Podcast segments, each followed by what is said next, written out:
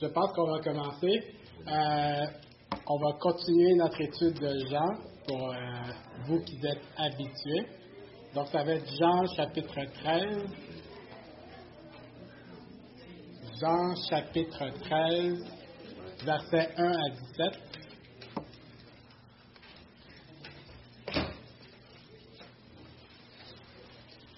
Un passage assez familier pour certains. Euh, Jésus qui lave les pieds de ses disciples. Donc je lis dans Jean chapitre 13, verset 1, commençant en verset 1. Avant la fête de la Pâque, Jésus, sachant que son heure était venue de passer de ce monde au Père, et ayant aimé les siens qui étaient dans le monde, mit le comble à son amour pour eux. Pendant le souper, lorsque le diable avait déjà inspiré au cœur de Judas Iscariote, fils de Simon, le dessein de le livrer, Jésus, qui savait que le Père avait remis toutes choses entre ses mains, qu'il était venu de Dieu et qu'il s'en allait à Dieu, se leva de table, ôta ses vêtements et prit un linge dont il se saignit. Ensuite, il versa de l'eau dans un bassin et il se mit à laver les pieds des disciples et à les essuyer avec le linge dont il était saint. Il vint donc à Simon-Pierre et Pierre lui dit, Toi, Seigneur, tu me laves les pieds Jésus lui répondit, Ce que je fais, tu ne le comprends pas maintenant, mais tu le comprendras bientôt. Pierre lui dit, Non, jamais, tu me laveras les pieds. Jésus lui répondit, Si je ne te lave, tu n'auras point de part avec moi. Simon Pierre lui dit, Seigneur, non seulement les pieds, mais encore les mains et la tête.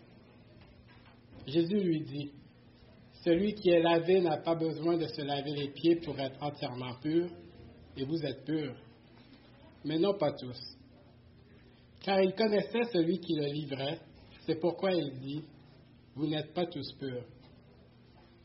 Après qu'il leur eut lavé les pieds et qu'il eut pris ses vêtements, il se remit à table et leur dit, Comprenez-vous ce que je vous ai fait? Vous m'appelez maître et seigneur, et vous dites bien, car je le suis. Si donc je vous ai lavé les pieds, moi, le Seigneur et le Maître, vous devez aussi vous laver les pieds les uns les autres. Car je vous ai donné un exemple, afin que vous fassiez comme je vous ai fait. En vérité, en vérité, je vous le dis, le serviteur n'est pas plus grand que son Seigneur, ni l'apôtre plus grand que celui qui l'a envoyé. Si vous savez ces choses, vous êtes heureux pourvu que vous les pratiquiez.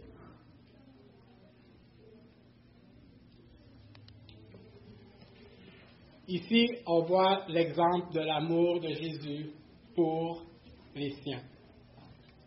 Et cet exemple de l'amour de Jésus pour les siens va nous amener à nous-mêmes être appelés à aimer de la même manière. Donc ici, on voit avant la fête de la Pâque, on est rendu à jeudi soir. Et c'est l'événement juste avant que Jésus se retrouve dans le jardin de Gethsemane et qu'il va être évidemment arrêté et par la suite crucifié. Et vraiment, le lavage des pieds est un, est un miroir, est un lancement vers cette crucifixion. Le lavage des pieds est vraiment comme une juste exposition du fait que Jésus est mort sur la croix.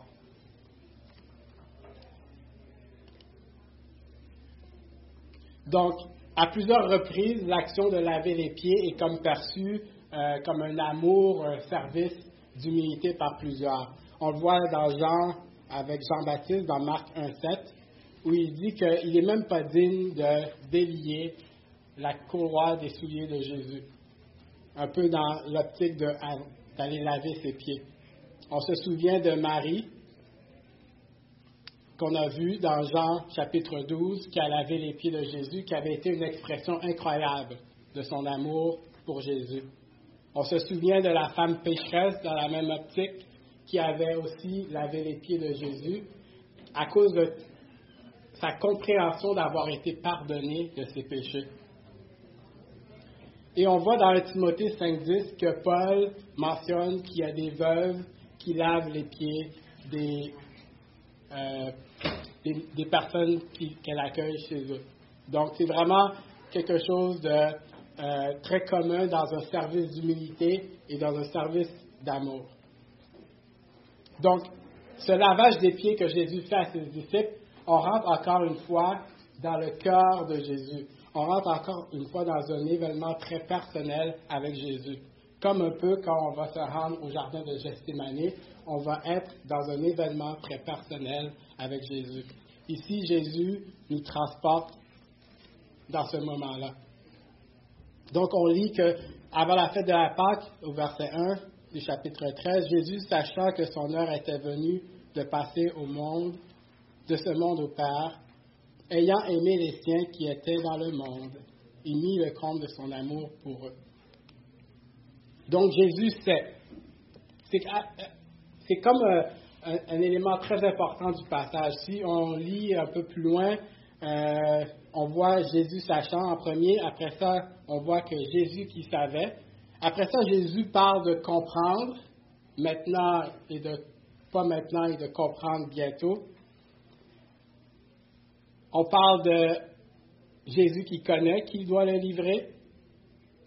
On voit par la suite que Jésus nous pose la question est-ce que vous comprenez ce que je vous ai fait? Et finalement, c'est seulement celui qui comprend qui peut pratiquer cet amour. Donc, il y a vraiment un aspect de compréhension. Et Jésus va nous montrer, on va voir au verset 2, euh, au verset 3, que Jésus comprend qui il est. Et c'est une composante très importante pour nous en tant que chrétiens. Donc, on va regarder cet aspect-là euh, plus tard. Mais tout de suite, on peut voir Jésus aime les siens. Et la première question que j'ai pour vous, c'est qui les siens? Qui vous pensez la Bible réfère ici quand il nous dit Jésus ayant aimé les siens? De qui on parle?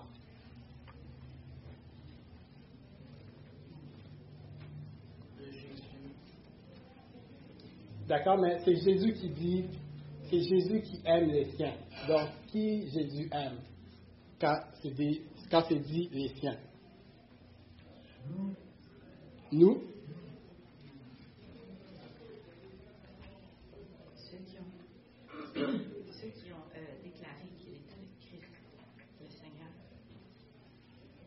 Ceux qui croient que Jésus est le Fils de Dieu, comme Jean nous, nous rappelle. Donc c'est nous. Dans cet événement, Jésus va laver les pieds de Judas. Dans cet événement, Jésus va montrer son amour. Mais cet amour est vraiment spécifique pour ceux qui ont cru. Et on va voir plus tard que Judas ne fait pas partie de cet amour euh, que Jésus donne pour les siens. Par ricochet, il reçoit cet amour. Et je vois ça un peu avec l'Église. L'Église est faite pour les chrétiens. L'Église a été faite pour les chrétiens. L'Église est une assemblée de chrétiens. Et oui, on peut inviter nos amis, on peut inviter des non-chrétiens, mais le fait qu'ils expérimentent l'amour, quoi qu'il faut les aimer, quand ils sont au sein de l'Église, c'est un par ricochet de l'amour que nous-mêmes, en les uns les autres, nous observons ensemble. On connaît très bien Jean 13, verset 35, qu'on va étudier un peu plus tard. Tous connaîtront que vous êtes mes disciples si vous avez de l'amour les uns pour les autres. Donc, dans un sens, Dieu nous appelle à aimer les siens avant tout, les uns les autres. Et l'amour qui est présent dans l'Église déborde, évidemment. Et c'est ce débordement d'amour que les gens peuvent dire Ah oui, oui, wow, il y a de quoi de spécial. C'est un amour que seul quelqu'un qui est en Jésus peut exprimer. Et évidemment, par ricochet, si on invite quelqu'un, oui, on peut lui parler de Jésus, oui, on va l'aimer, mais s'il n'y a pas d'amour entre nous, la personne qui vient ne peut pas comprendre l'élément spécial qui a été vécu dans notre vie par Jésus. C'est ce qui fait de l'Église une institution que Jésus a établie, toute spéciale. Ce qui fait de l'Église euh, la fiancée de Jésus. Donc il faut vraiment comprendre cet élément-là. Quoi qu'on veut aimer les gens et les, accepter les gens qui ne sont pas chrétiens et qui viennent à l'Église, la preuve ultime ou le témoignage ultime que vous pouvez leur faire, c'est si vous vous aimez les uns les autres. Donc évidemment, Judas, dans ce contexte-là, on peut comprendre que souvent, il y a des gens qui vont aller jusqu'à dire qu'ils sont chrétiens pour pouvoir continuer à expérimenter cet amour. Parce qu'évidemment, si on ne fait pas partie de la famille de Dieu, on ne peut pas nécessairement s'attendre à ce même niveau d'amour que l'on a envers un chrétien. Donc Jésus ayant aimé les siens, mis le compte de son amour pour eux, pour ceux qui croient en lui en tant que Fils de Dieu. Donc Jésus met le compte de son amour pour eux, et là-dessus, dans la Bible nette, il nous fait comprendre que le compte de cet amour, bien qu'il est révélé dans le lavage des pieds, trouve sa finalité dans la mort de Jésus à la croix. Donc c'est pour ça que ce lavage des pieds exprime un peu la même humilité, la même, le même sacrifice qui est porté à la croix.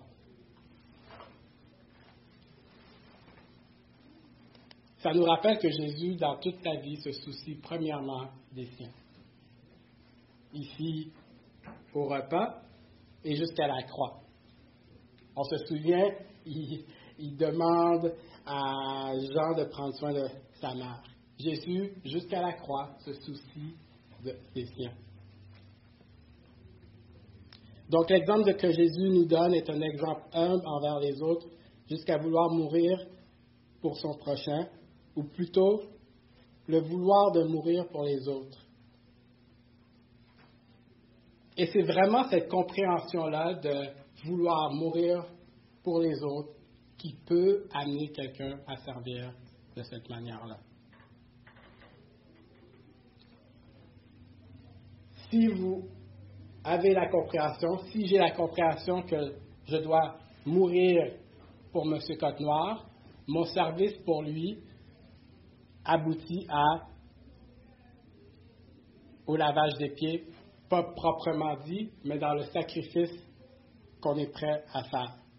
C'est cette compréhension-là que je dois mourir pour les autres qui permet à Jésus de, en fin de compte, de outrepasser son statut, son identité en tant que fils de Dieu. Dans le même sens que nous servons Dieu avant tout parce qu'il a prouvé son amour envers nous, en nous pardonnant nos péchés dans sa grâce, nos bonnes actions résultent de notre compréhension d'être sauvés. Ainsi, lorsque nous servons humblement les autres, ceci devrait provenir de la résultante d'être prêt à offrir notre vie pour eux.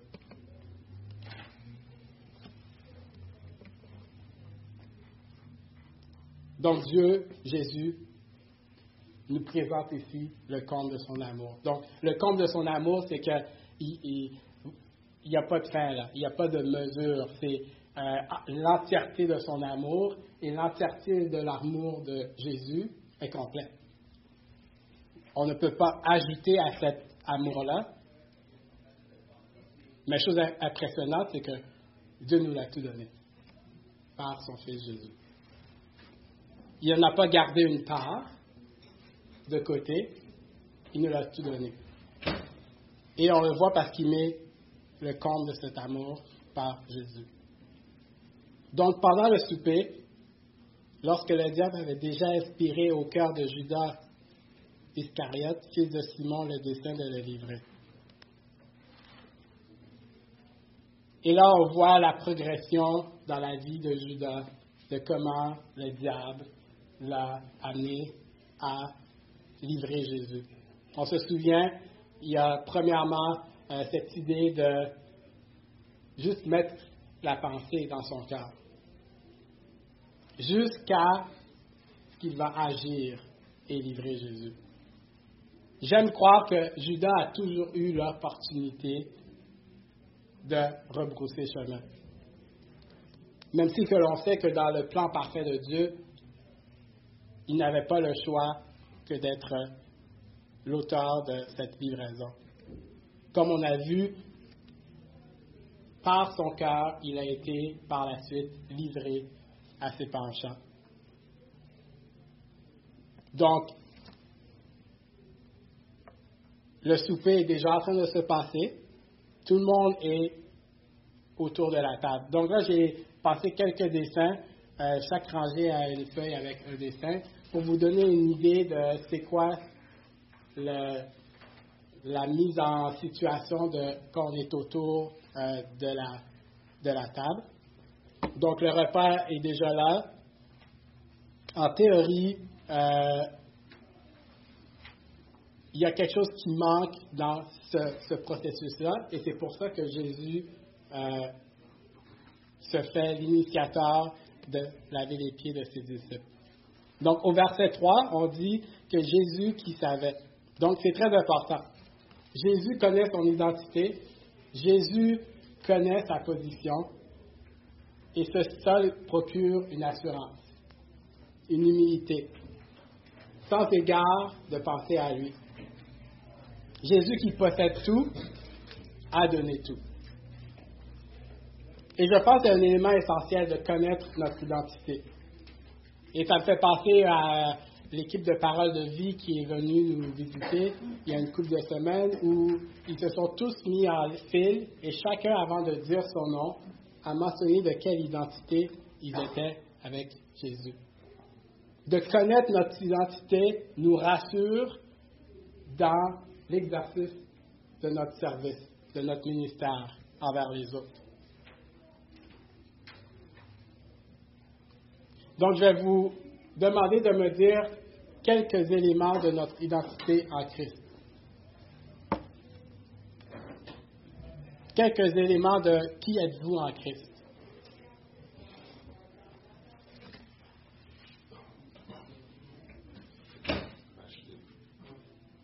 racheté. Un disciple de Christ. Pardonné. Pardonné. Co-héritier avec Christ.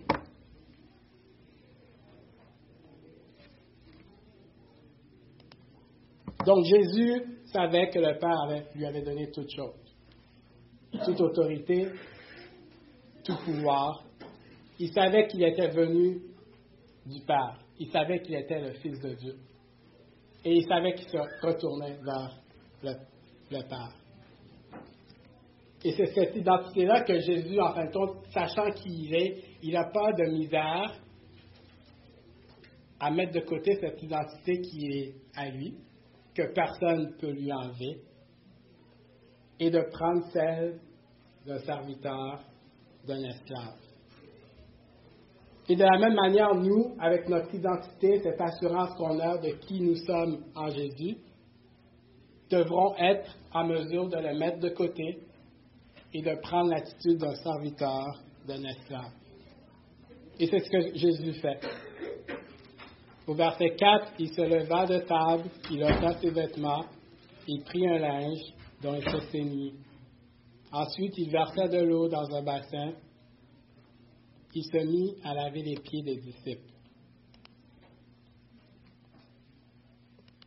Dans le dictionnaire Holman, c'est dit que même un esclave hébreu ne lavait pas les pieds à cause que cette tâche était vraiment perçue très abaissante.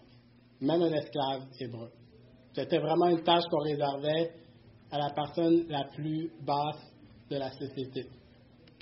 Et ici, Jésus le Fils de Dieu, ayant toute autorité sur cette terre, se dépouille de tout et devient la personne la plus basse en termes de statut. Le maître devient l'esclave.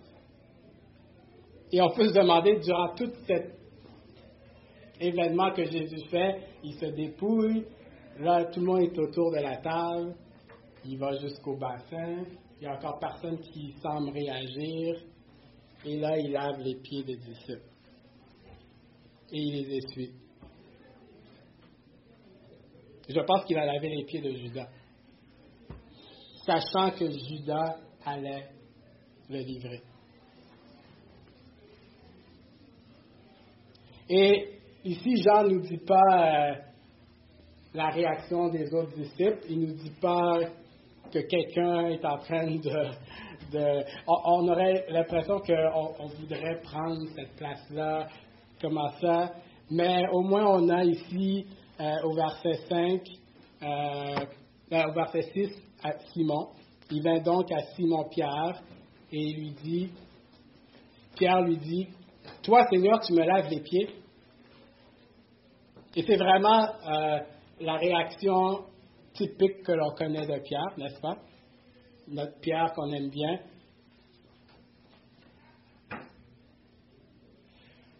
J'aurais peut-être aimé Pierre, au lieu de dire, toi tu me laves les pieds, ben, quasiment prendre la place de Jésus et commencer à laver les pieds des autres. Mais il faut vraiment comprendre, laver les pieds, c'était, c'était vraiment bon. Aucun des disciples aurait pu concevoir laver les pieds de l'un de l'autre. Ils préféraient être autour de la table avec leurs pieds sales que de se laver les pieds l'un et l'autre. Le repas a déjà commencé, comme j'ai dit. C'est un élément assez essentiel. C'est pas comme s'ils n'ont pas encore commencé à manger. Et là, tout le monde est comme, euh, c'est-tu moi? Ou c'est-tu toi? Non, ils sont juste décidés, on ne se lave pas les pieds, on se met autour de la table.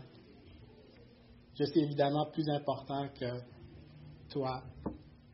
Alors Jésus doit montrer encore son amour pour eux. À tout le moins, quelqu'un aurait voulu laver les pieds de Jésus. À tout le moins, Jésus. Et c'est là qu'il faut comprendre que ce lavage des pieds est vraiment un rabaissement très important. Et la réaction de Pierre, oui, euh, toi, Seigneur, tu me laves les pieds. Et Jésus lui dit, tu comprendras, tu ne le comprends pas maintenant, mais tu le comprendras bientôt. Ça fait même pas référence à l'explication que Jésus va lui donner. Ça fait vraiment référence que quand Jésus va mourir à la croix, il va comprendre que, encore là, la mort sur la croix de Jésus, c'était impensable pour les Juifs, pour ses disciples. Mais de voir ton maître mourir à la croix, tu peux comprendre pourquoi il s'est abaissé à laver tes pieds. Cet amour est déjà démontré à la croix, donc il n'y a aucun souci de le voir par le lavage des pieds. Et là, Pierre est encore, comme on le connaît, non, non, non, tu me laveras pas les pieds. Il parle à son Seigneur, à son maître. et il le commande. Alors Jésus tourne toute la situation vers une autre optique, vers une autre lunette, et il lui dit, celui qui est lavé, euh, il lui dit, si je ne te lave, tu n'auras point de part avec moi, euh, au verset 8. Ça, c'est un fait. Donc, c'est un fait comme théologique que Jésus insère dans cet événement-là. Qu'est-ce que vous pensez que Jésus veut dire quand il dit Si je ne te lave, tu n'auras point de part avec moi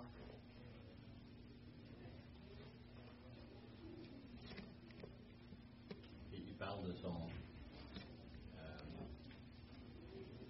son futur comme enfant de Dieu. S'il ne le lave pas, il n'a pas de futur avec Jésus, il n'a pas de possibilité de passer l'éternité avec lui. L'idée de se laver vient en fait contre un contexte spirituel, aussi bien que physique. Il lave les pieds, mais en fin de compte, il lave nos cœurs. Exact. C'est ce lavage qui nous rend purs. Et on voit tout de suite la réaction de Simon. Simon, il veut être avec Jésus. C'est son désir le plus cher et je pense que c'est le nôtre aussi. notre désir le plus cher d'être avec Jésus. Et tout de suite, cette idée de plus être en relation avec Jésus le pousse à dire, mais pas seulement mes pieds, les mains et la tête. Et là, Jésus nous ramène au fait que une vérité assez incroyable pour ces disciples-là, c'est qu'ils sont sauvés. MacArthur dit, euh, c'est très intéressant, il dit, quoi qu'on a l'assurance de notre salut, de avoir Jésus qui te dit, tu es sauvé, ça dépasse l'imaginaire. Et là, Jésus dit aux onze, vous êtes sauvés. Donc, ils sont purs, ils sont déjà lavés, ils ont déjà cette compréhension d'avoir été sauvés.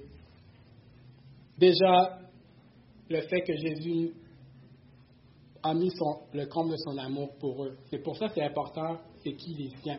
C'est que Jésus est déjà mort pour les disciples et ils sont déjà pardonnés et ils sont déjà purs et il les a déjà aimés pour tout.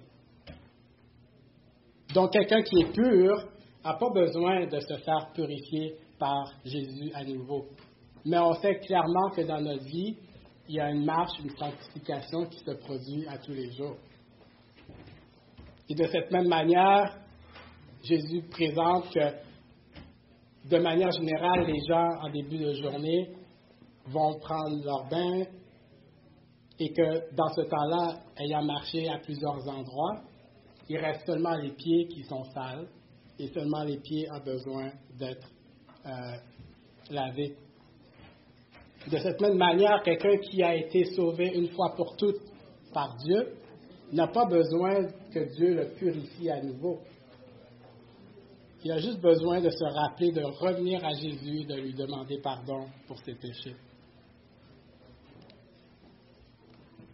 Donc le salut, une fois pour toutes, est démontré par le fait qu'ils sont déjà purs.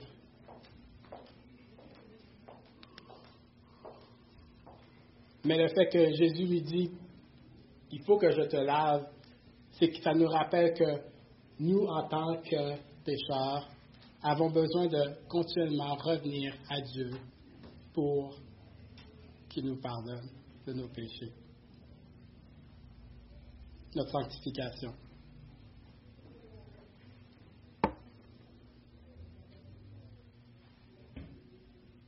Évidemment, Jésus nous dit qu'ils ne sont pas tous purs. Il y a quelqu'un qui n'est pas, et c'est Judas. Et on est encore rappelé que le fait d'être autour de la vérité le fait d'être autour même de Jésus pendant trois années n'est pas suffisant pour nous amener à être de sa famille. Ça prend l'action de Dieu dans nos vies, ça prend l'action de Jésus dans nos vies qui nous purifie. Et Jésus, évidemment, connaissait qui allait le livrer. Et Jean nous dit encore dans, son, dans ses commentaires, il dit, vous n'êtes Jésus savait, c'est pourquoi il dit, vous n'êtes pas tous purs. Donc après que Jésus, au verset 12, lui lavait les pieds et qu'il lui prit ses vêtements, il se remit à table et leur dit, Comprenez-vous ce que je vous ai fait Et on peut se demander à nous, est-ce que je comprends qu'est-ce que Jésus a fait? Est-ce que nous comprenons ce que, ce que Jésus a fait? Est-ce que vous comprenez ce que Jésus a fait? Et Jésus nous donne l'explication. Oui. Il a été mort à notre place. Donc, on voit dans cette scène que c'était imaginable qu'un maître lave les pieds de ses disciples. Donc, même dans ce même sens, c'était imaginable que le maître offre sa vie pour nous. L'acte que Jésus fait démontre l'amour qu'il a pour ses disciples parce qu'il n'a pas d'égard à sa position, mais à leur bien-être. Et c'est cette attitude à accepter de mourir pour eux sur la croix. Comme on voit dans Jean 15, 13 qui dit Il n'y a pas de plus grand amour que de donner sa vie pour ses disciples, pour ses amis.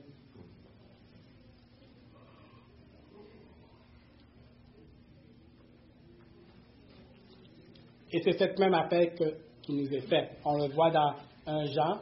Euh, Jean, c'est l'auteur de, si vous voulez apprendre à propos de l'amour, vous lisez Jean, vous lisez un Jean, vous lisez deux Jean.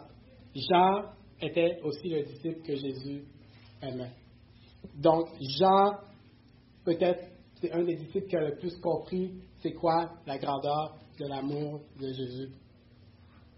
Et c'est cet appel-là qui nous est fait aussi, d'être prêt à donner notre vie pour nos amis. Cet amour se veut un amour envers des gens pour qui Dieu a donné sa vie. Et ces personnes-là deviennent des gens toutes spéciales parce que Jésus a donné sa vie pour eux. Nous ne devrions pas avoir peur de trop aimer les chrétiens au dépens du fait que cet amour qui va, va confondre l'acte de Jésus dans nos vies. Nous ne devrions pas avoir peur de trop aimer les chrétiens. C'est cet amour qui va confondre les autres à reconnaître l'acte de Jésus dans nos vies. Parce que c'est seulement par l'Esprit que l'on peut aimer de cette manière-là. Comprenez-vous ce que Jésus a fait? Donc Jésus continue au verset 13, il dit, Vous m'appelez Maître et Seigneur, et vous le dites bien, car je le suis. Si donc je vous ai lavé les pieds, moi, le Seigneur et le Maître, vous aussi, vous devez vous laver les pieds les uns les autres. C'est comme si, euh, il est en train de mentionner ce que tu disais au début, genre, tout le monde a les pieds sales, puis se regarde, tu sais. Donc lui, a pris l'exemple en tant que leader. Donc là, il répète encore pour dire, voici ce que j'ai fait. En tout cas, c'est... Oui, il faut regarder à Jésus parce que si vous me regardez, moi, moi j'ai, fait cette étude-là, puis j'étais comme, j'ai, pas l'amour qui, est, qui véhiculé dans ce passage-là. Donc il faut prier Dieu de, me donner cet amour, de vous donner cet amour. Et c'est ça, il faut regarder à Jésus. Il faut comme oublier de regarder les autres et s'attendre à ce que les autres pourraient faire pour nous. Parce que c'est l'exemple ultime, c'est Jésus. Et c'est en regardant à Jésus qu'on peut obtenir la capacité de, de de cette manière-là.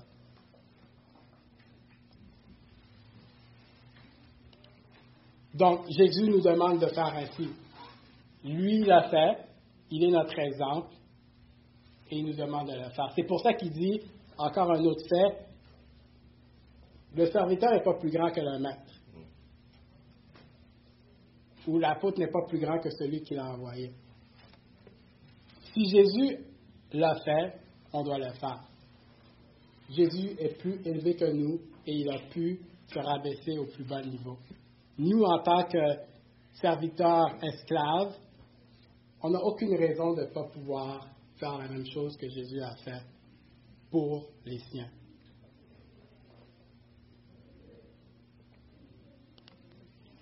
Seulement la personne qui est prête à mourir pour ses frères et sœurs est en mesure de les servir d'une manière sacrificielle et désintéressée. Vraiment, tout le reste pâlit quand on sait on va mourir pour quelqu'un.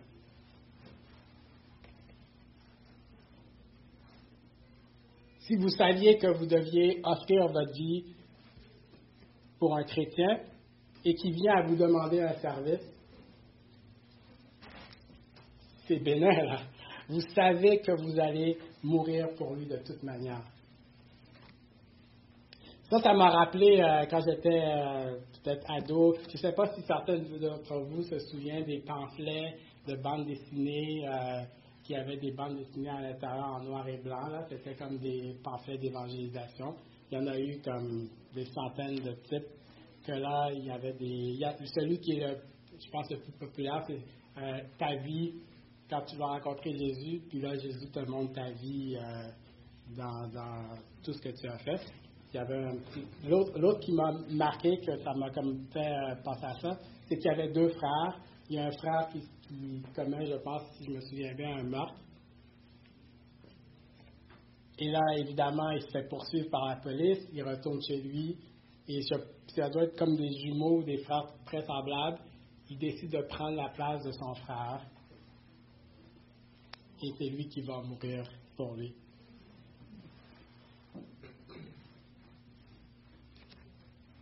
Et ça peut nous sembler comme, mais est-ce que vraiment la Bible nous demande de prêt à mourir pour mon frère et ma soeur? Oui. 1 Jean 3, 1 Jean 3, 16. Nous avons connu l'amour en ce qu'il a donné sa vie pour nous. Nous aussi, nous devons donner notre vie pour les frères. Et c'est vraiment cette idée que est-ce que je suis prêt à mourir pour mes frères?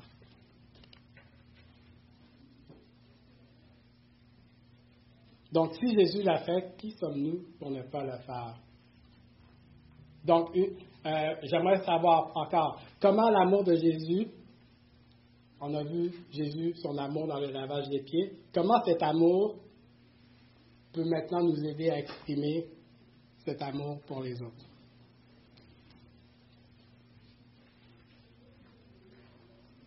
Comment cet amour qu'on a vu aujourd'hui peut vous aider à aimer les autres?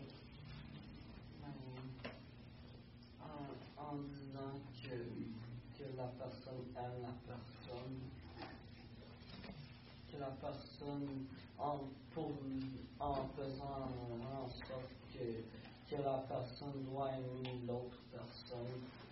OK? Donc, on, peut parler de dire à la personne qu'on aime, d'accord? Mais je pense que là, Dieu, il veut que l'on, qu'on, qu'on- au, au lieu de juste dire des mots, il veut qu'on on agisse. C'est quoi ça veut dire, le lavage que Jésus a eu des pieds, qui était le compte de son amour? Comment ça, ça peut nous aider à aimer les autres? Que chacun de vous, au lieu de considérer ses propres intérêts, considère aussi ceux des autres. Oui, Ça veut dire de regarder à autrui et pas nous. exact. Donc, mais il n'y a personne qui m'aime. Je suis à l'église, il n'y a personne qui m'aime. Mais c'est ce que les disciples, les apôtres ont fait. Ben, il n'y a personne qui me lave les pieds. Toi, tu devrais me laver les pieds. Toi, tu devrais m'aimer. Mais ce que Jésus nous dit, c'est Je vais t'aimer. Je vais te laver les pieds. Sans attente, sans égard à ce que les autres font pour nous. Et c'est là que ça devient un amour exceptionnel. Le- le- les gens du monde s'aiment, toujours avec un gagnant-gagnant. Mais le peuple de Dieu s'aime sans attente, sans espérer que les autres l'aiment. Ainsi, quand les autres regardent, ils disent Bon, c'est vraiment les disciples de Jésus. Parce que c'est cet exemple-là que Jésus nous a donné. OK. Donc, autre chose.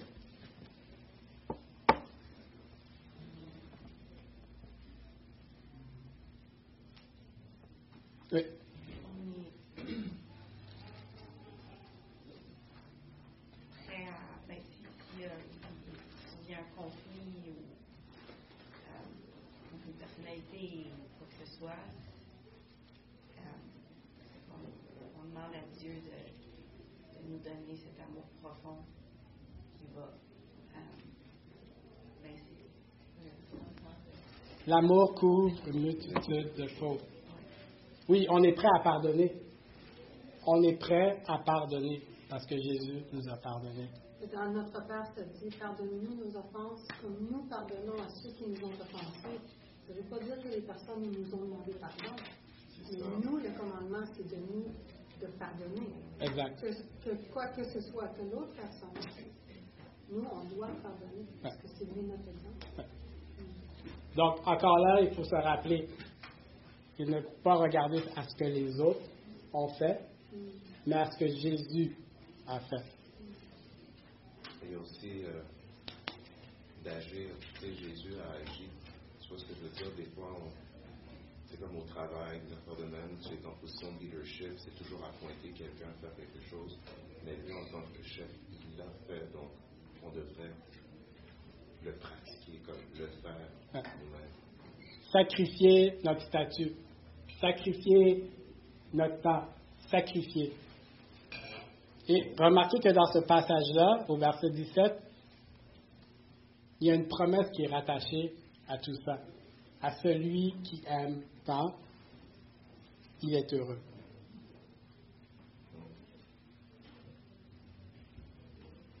Il y a aussi c'est demeurer en Jésus, parce que c'est Jésus qui est l'essence de cet amour-là. C'est Jésus qui va amplifier cet amour-là.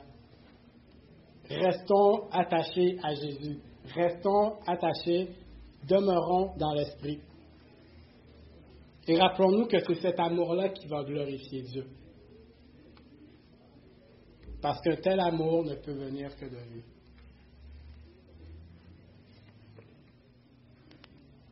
Cet amour aussi va vous donner de l'assurance que vous êtes réellement les enfants de Dieu. Comme si Jésus vous disait, tu es pur. Donc si jamais vous avez des doutes par rapport à votre salut, demandez-vous est-ce que j'aime les siens comme il les a aimés? C'est quoi ça dit? Ceci, tous connaîtront que vous êtes mes disciples. Si vous Vous avez de l'amour les uns pour les autres.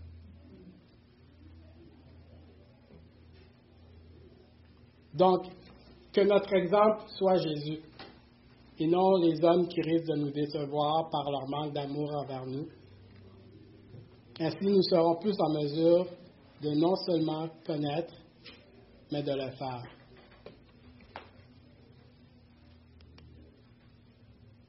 Puis à la fin, moi je suis devant vous, mais peut-être j'ai pas fait un bon travail de vous faire comprendre ce que Jésus a fait. Donc je vous demande à nouveau d'étudier ce passage-là. Parce qu'il faut savoir ces choses pour être heureux, mais seulement si on les fait.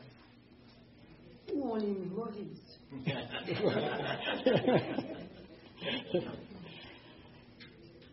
Donc, prenez le temps de comprendre cet événement que Jésus a fait. Prenez le temps de demeurer en lui. Prenez le temps de le voir en exemple, afin que cet amour que vous avez pour les siens soit plus naturel.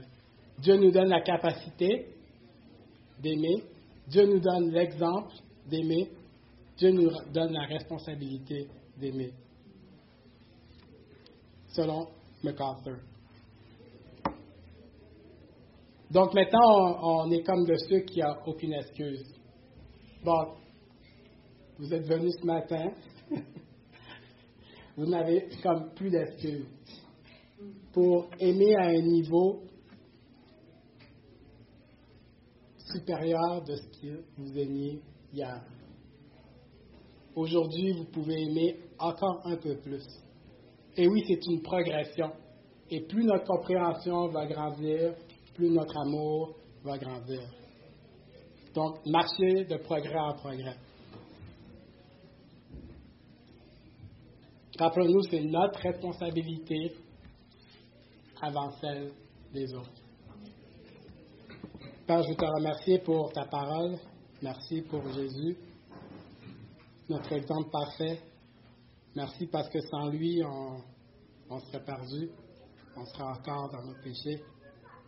Merci qu'il n'a pas regardé d'être égal à toi pour tout nous donner, pour tout sacrifier. Et avec cet exemple, on te demande, euh, par la force de l'Esprit, de nous aider à aimer les autres de cette manière-là. D'être des premiers qui sont prêts à laver les pieds et de ne pas s'attendre à ce que nos pieds soient lavés. On te demande ces choses parce que sans toi, on ne peut rien faire. En ton nom, Amen.